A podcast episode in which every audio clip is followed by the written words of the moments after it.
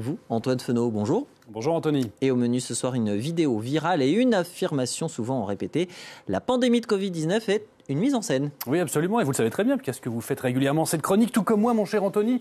Une, une affirmation qui a donc circulé une vidéo notamment qui a été euh, partagée euh, sur Twitter et qui a été virale, c'est le moins qu'on puisse dire, 2 millions et demi de vues. Vous le voyez juste ici, c'est une vidéo que je vous montrerai un petit peu plus tard.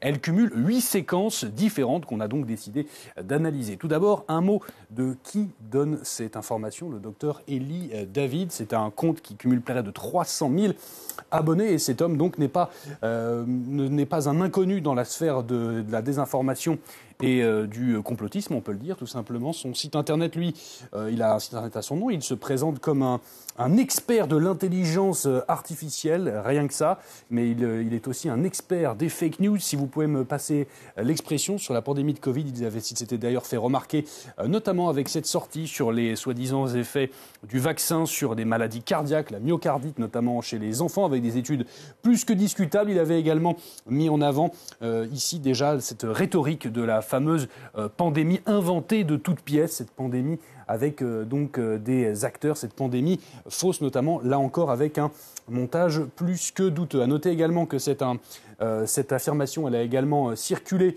euh, cette fois-ci en français, là aussi avec quelqu'un que l'on connaît bien ici à Info Intox, Silvano Trotta, qui lui aussi se fait connaître pour ses rhétoriques complotistes et, anti-vax, il faut bien le dire, qui a donc partagé la vidéo de ce fameux docteur Elie David vu plus de 2 millions et demi de fois. La vidéo en elle-même, la voici.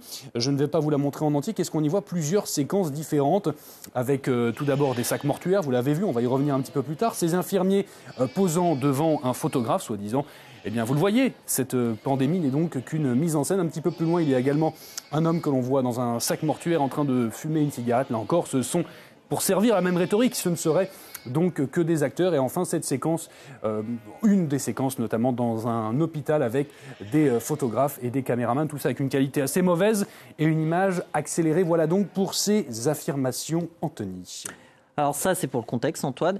Ces séquences, est-ce qu'on connaît leur origine Alors, tout d'abord, la première dont je, que j'ai évoquée avec vous, celle euh, bien des sacs mortuaires. Avec une simple recherche d'image inversée, on est donc retombé euh, sur euh, cette image. Et cette image, on l'a retrouvée dans un article de ce média, euh, Kinsey Minutos, vous le voyez juste ici.